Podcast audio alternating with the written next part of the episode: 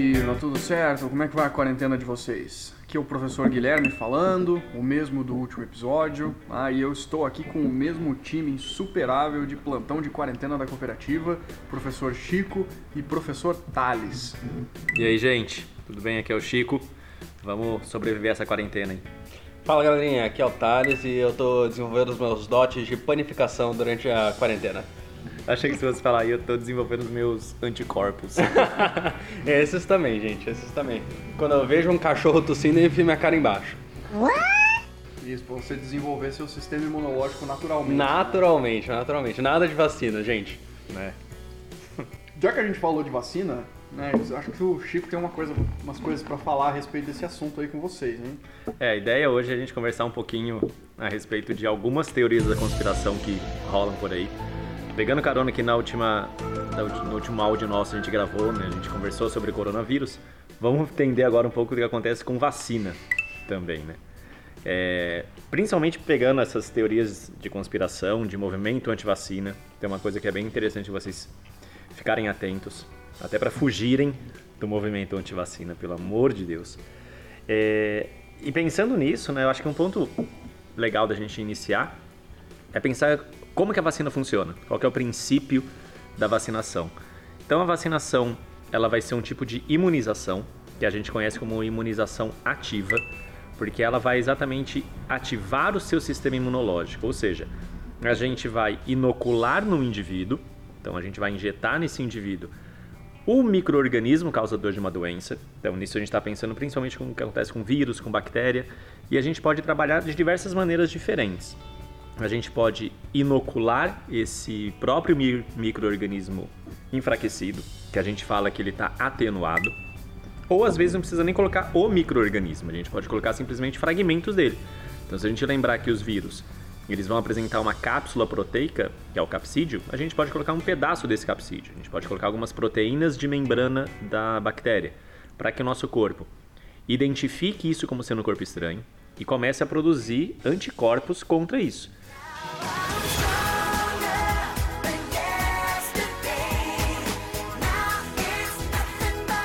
Então a gente vai fortalecer exatamente a imunidade através da ativação dos linfócitos B, que vão começar a produzir esses anticorpos e a partir de então, sempre que a gente entrar em contato com esse corpo estranho, a gente já está pronto, a gente já está preparado. Mas, ô Chico, por que que então tem vacina que tem várias doses, tipo tétano? Você toma vacina a cada 10 anos, alguma coisa nesse sentido? O que rola nesses casos é que, como a- o anticorpo que a gente produz é uma proteína, a gente vai utilizando essas proteínas ao longo do- da vida e também elas vão se desnaturando, né? elas vão sendo exterminadas, sendo quebradas ao longo da nossa vida. Então o que acontece é que as vacinas elas também elas vai ter essa validade. Então imagina, a gente toma a vacina, acho que o caso do tétano é uma coisa legal, né? porque a gente toma a vacina e a gente fica imunizado por 10 anos. Só que em 10 anos, imagina só o quanto teu corpo não mudou.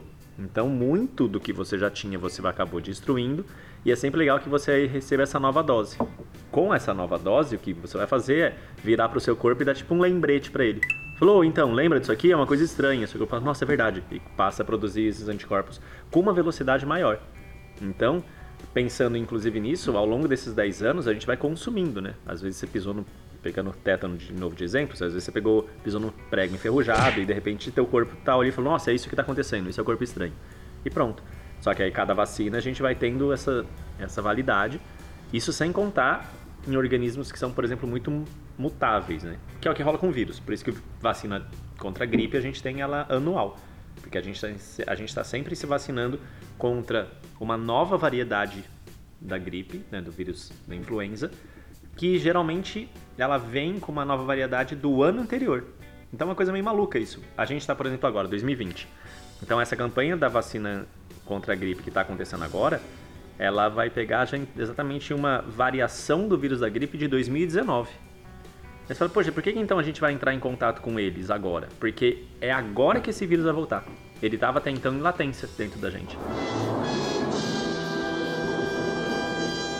Então agora, em 2020, o vírus de 2009 2019 vai voltar à atividade.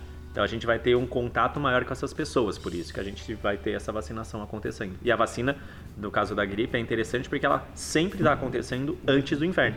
Porque o inverno é que é exatamente a época mais propícia para a disseminação desse vírus. Por isso que a gente também teve associado a isso o caso do coronavírus, falando, todo o pessoal comentando que agora nesses meses né, de abril e maio é quando a gente tem o pico.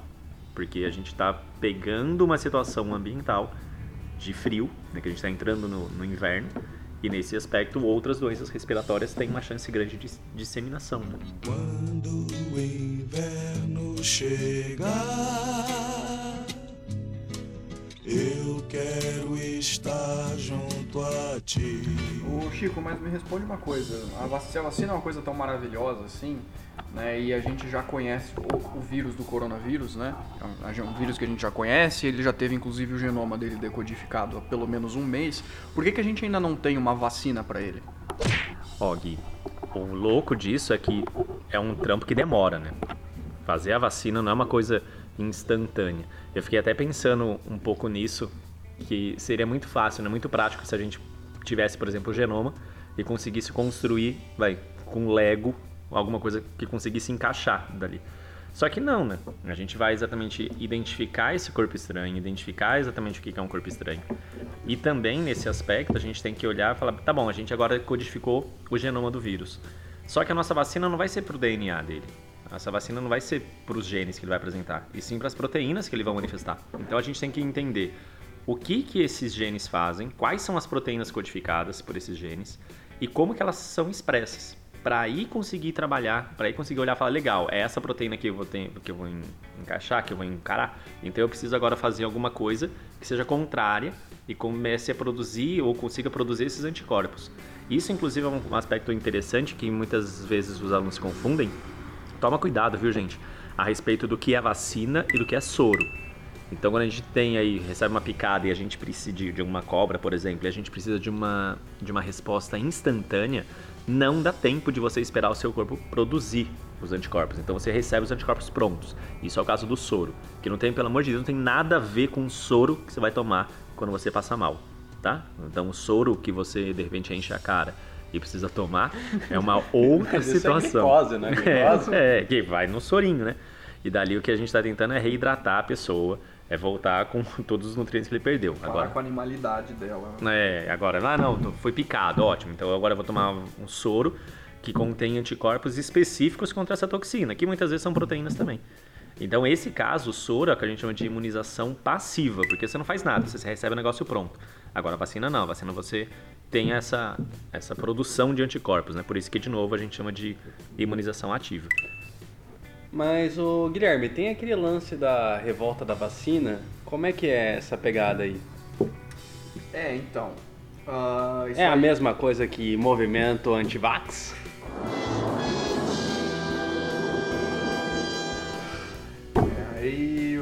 Thales tocou num ponto bem interessante, né? Que uma coisa que o Chico está comentando e o movimento anti-vacina é uma coisa que existe, né? Baseado em dados científicos falsos. Né? O movimento começa em 98 e nesse ínterim ressurge então um episódio histórico no Brasil conhecido como Revolta da Vacina, né? Mas que não tem a ver com o movimento anti-vacina, não tem absolutamente nada a ver. Mas você quer falar um pouquinho sobre esse movimento, Chico? É, esse movimento anti-vacina, ele é curioso assim e assustador, porque ele começou a partir de uma reportagem, a partir de um, de um estudo feito por um cientista, por um médico inglês, que em 98 ele falou que a vacinação, ela era a vacina contra a, a vacina tríplice, né? Essa vacina ela causava autismo nas pessoas. E acabou, né? Não. Você é burro, cara. Que loucura. Como você é burro. Isso foi interessante porque mostrou o poder destrutivo que a internet tem. Porque foi o fato dele lançar num- numa revista, o fato dele publicar isso, que o negócio espalhou e todo mundo então entrou em desespero e parou de vacinar as pessoas. Já avisei que vai dar merda isso. Só que aí depois descobriram, perceberam que o que ele fez era uma era um super fake news. Então ele falsificou os dados, deu um bafafá desgraçado isso aí. O cara tá sofrendo até hoje e com razão.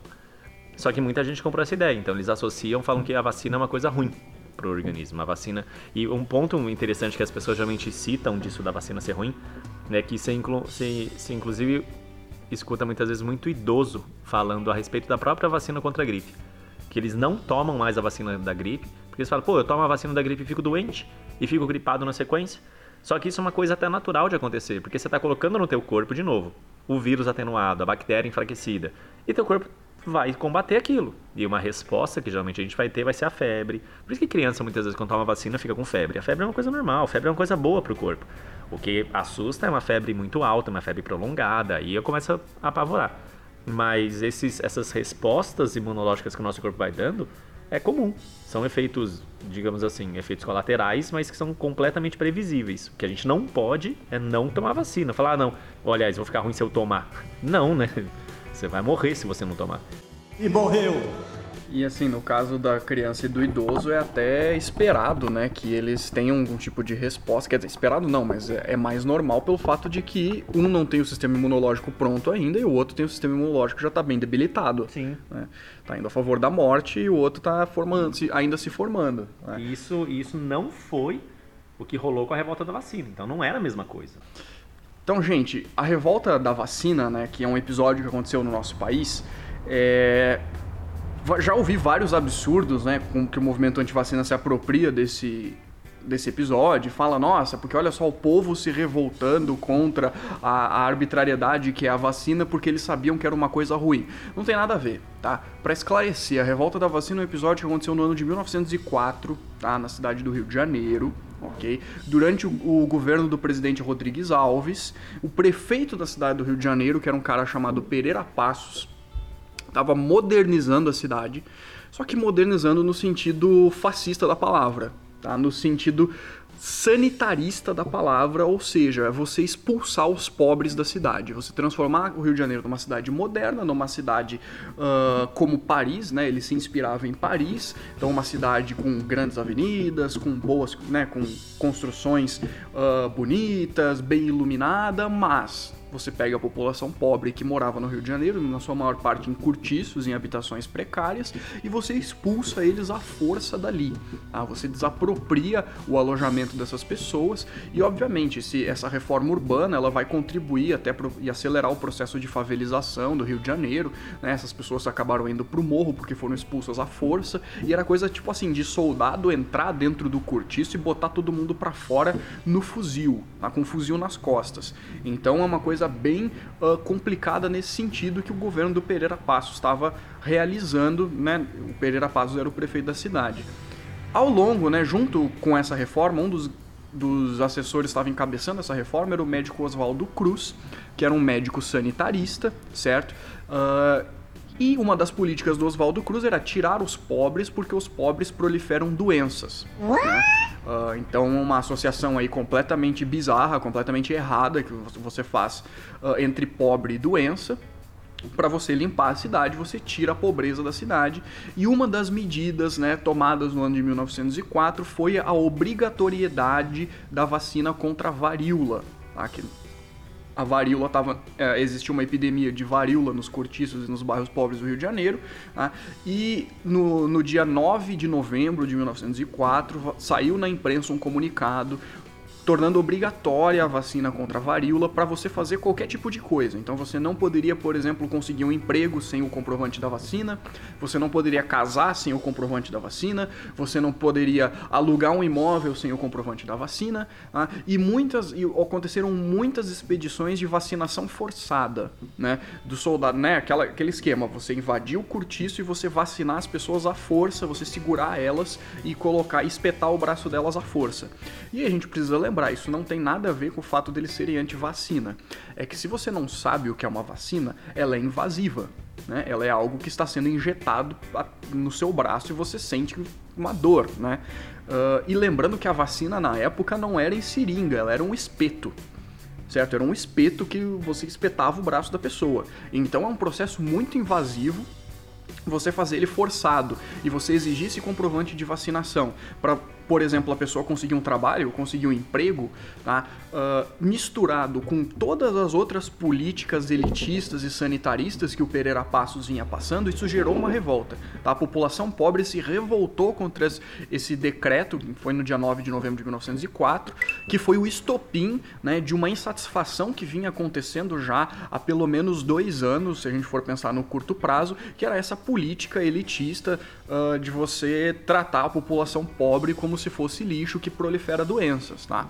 Então é daí que vem o episódio da revolta da vacina, o nome é infeliz, inclusive, tá? E obviamente, uh, no tanto no combate à revolta quanto nos anos posteriores, ele foi interpretado como um movimento de pobres ignorantes que não sabiam da importância da vacina, mas se a gente para para analisar esse movimento, que foi mais ou menos uma semana de revolta, de manifestações, enfim, uh, foram revoltas brutais mesmo, de, de você erguer barricada nas ruas, incendiar carruagem, virar bonde, você bater na polícia, sabe, umas coisas bem complicadas, uh, brutais. Os motivos por trás, ele não, não é uma simples vacina, sabe? Uh, é uma insatisfação da população pobre do, do Rio de Janeiro uh, com as políticas que vinham sendo colocadas em cima dela à força há muito tempo, políticas elitistas, políticas, enfim, que não consideravam essa pessoa, esse, esse tipo de pessoas gente, né? não considerava a humanidade dessas pessoas. É, enfim, é, é, um dos episódios mais brutais do início da nossa república, que começou em 1889, lembrando que o golpe da República ele foi dado por militares, o processo ele foi inteiro uh, articulado sem a participação do povo. Né? Lembrando que a nossa república, no início, ela é pensada para não ter a participação do povo, ser uma república das elites. Então, uh, quando eclode a revolta em 1904, ela é meio que um aglomerado de todas essas uh, insatisfações e toda essa falta de voz que a população mais pobre tinha dentro do sistema que tinha recém-nascido, ainda piorado por conta das reformas do Pereira Passos. Né?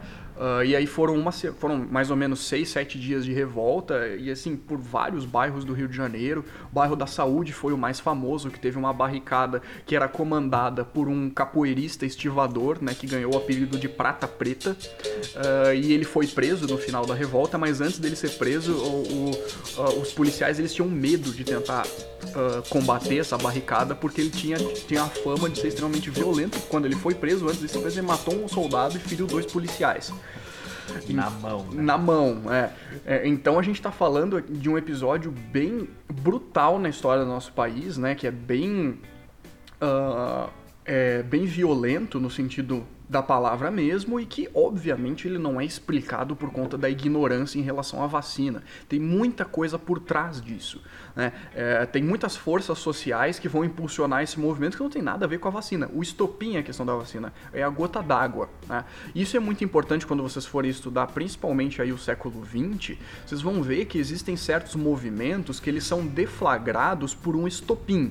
Né? O estopim seria a gota d'água, aquilo que faz com que as, as ações se desencadeiem, mas que a causa desses movimentos é muito mais profunda e o estopim não explica. É o caso, por exemplo, da Primeira Guerra Mundial. Ela é desencadeada por causa do assassinato do arquiduque do Império Austro-Húngaro, mas o assassinato do Francisco Ferdinando não é a causa da guerra. A causa da guerra remonta muito antes, aquilo foi só o que desencadeou o conflito. A mesma coisa vale para a revolta da vacina. Então não tem nada a ver com o movimento anti-vacina. É, o pessoal que se apropria disso para falar do movimento anti-vacina está completamente errado, uh, não estudou ou estudou e está sendo mau caráter. É, ela é uma revolta social. Tá? Antes de mais nada, não tem nada a ver com ignorância, não tem nada a ver com Uh, enfim, uh, pobre, burro, não tem nada a ver com isso. Na verdade, são reivindicações uh, de um por dignidade, tá? Contra um processo que era brutal e a vacina era uma dessas questões, certo? E, faz, e que faz todo sentido, né, Gui?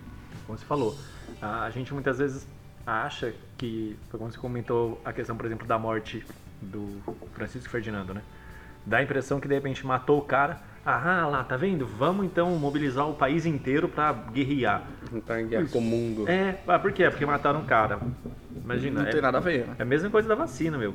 O, o lance da vacina, eu acho que o fato das pessoas terem esse processo totalmente invasivo, como você falou, é, é a, o que ninguém aguentava mais.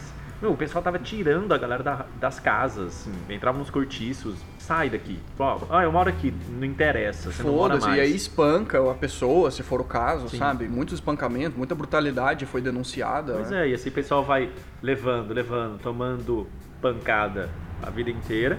Aí chega uma hora que, pra, pra pôr a cereja do bolo, fala assim, ah, então agora vem cá que você vai tomar uma agulhada, que você vai tomar uma espetada aqui para um negócio que você não sabe o que está acontecendo, Você não sabe pra que que serve. não sabe para que, que serve, então você olha e fala, gente, como assim? E a galera se revolta, né? É bem, eu acho, o que o, o Gabriel Pensador fala na, naquela, na música do Até Quando. Tipo, até quando você vai ficar levando porrada, porrada? É isso, meu. Chega uma hora que você não aguenta mais. Você fala, minha vez agora. Você vai levando, porra, porra. Até quando vai ficar sem fazer nada? Até quando você vai levando, porra, porra. Até quando vai ser saco de É, e aí nesse momento é não confundir o estopim com a causa de fato, que são causas sempre que são mais profundas, né, e que vão gerar uma reação por conta de um episódio, mas que tem toda essa outra carga social em volta, né? Só para finalizar essa questão, a rebelião foi controlada, né, no dia 16 de novembro.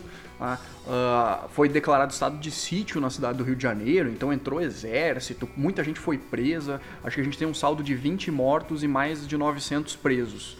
Ah, então foi assim um caos na cidade do Rio de Janeiro que durou uma semana ah, e é um, um episódio assim foi controlado, mas que ele é um sintoma de várias revoltas que vão acontecer no início da nossa república, revoltas populares, tá? revoltas de ah, das classes que não são favorecidas pela proclamação da república, né? Lembrando que é uma república que é extremamente elitista e por muito tempo foi assim e hoje é até discutível se ela já mudou em aspectos fundamentais, mas eu não vou entrar na- no mérito da questão, ah, porque eu acho que eu já falei o suficiente sobre essas coisas no episódio passado, né? Mas é, só para encerrar então essa linha de raciocínio, né? A gente tinha uma epidemia de varíola, né? Que foi o que desencadeou a vacinação obrigatória, a vacinação forçada.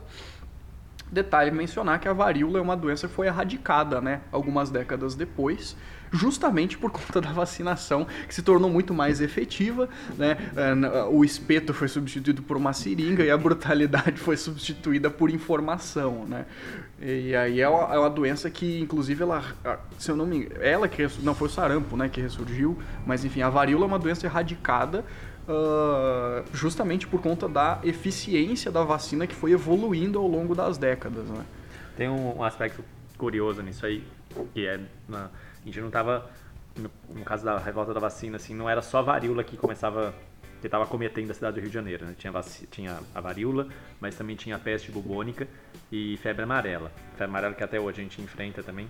Aqui em Campinas, inclusive, teve casos com febre amarela que, nessa mesma época, que arrebentou com a cidade. Tipo, o cemitério da saudade, assim, não, não aguentava de tantas pessoas que eram mortas por dia. Era uma coisa assustadora. E o lance com a peste bubônica tem um fato curioso que a gente já sabia, o pessoal já conhecia que ela estava sendo transmitida, na verdade. Não sabiam em detalhes que era o caso de uma bactéria que ela usa como vetor uma pulga, e a pulga que se aloja no rato, principalmente.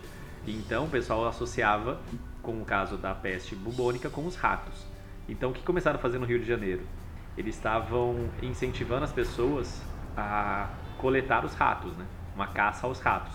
E o governo pagava para as pessoas, com, eles, eles- a galera saía caçando todos os ratos nos cortiços e tudo mais. E teve uma galera, acaba que a coisa fica muito boa. Teve uma galera que enriqueceu com isso. E aí começou, de repente, a olhar e falar assim: caramba, tem uma galera que é muito especialista em caçar rato. E na verdade, o que o pessoal fazia? Começaram a criar rato. Eles então tinha gente que todo dia chegava com uma sacola gigantesca, que é uma mancada com os ratos de ação. Mas chegava com uma sacola e falava, nossa, pegou um monte, pegou um monte. E foram ver, eles estavam criando os ratos. Fala, É, é, um é comércio, gente. É, E, e é pra ver como esse tipo de política na época era colocada de maneira completamente errada, né? Então, tipo, o, o erro não tá no cara que tá criando o rato, o erro tá em tudo que tá por trás, né? mata, capitalismo selvagem. Não, só uma curiosidade sobre peste bubônica. Eu li uma notícia que acho que uns dois anos atrás teve um cidadão na Itália que pegou peste bubônica. E eu queria deixar meu comentário, assim, se você pega peste bubônica no século XXI, você é um sujeito premiado, assim, Ah, você, tá, você é um sujeito que tá, assim, você precisa ser reconhecido, essa sua capacidade de pegar peste negra no século XXI. Mas é um pouco disso, sabe? Também com essas doenças erradicadas, né? Quando você falou do lance da varíola. Ó, então, tem aqui uma notícia desse ano. Surto de sarampo atinge 76 pessoas na Academia da Força Aérea Brasileira. E agora, gente? Foi em março de 2020. Então, muito disso acontece por conta desses movimentos anti-vacina. Ah, não preciso mais vacinar, então tá tudo bem. O pessoal não entende que a vacinação, quando você se vacina, você não tá se protegendo apenas. você está protegendo toda uma população. Então isso mostra pra gente a eficácia do tratamento, isso mostra pra gente como que o, o combate, né, como que a prevenção, ela é muito melhor, ela é muito mais barata, inclusive, do que a remediação.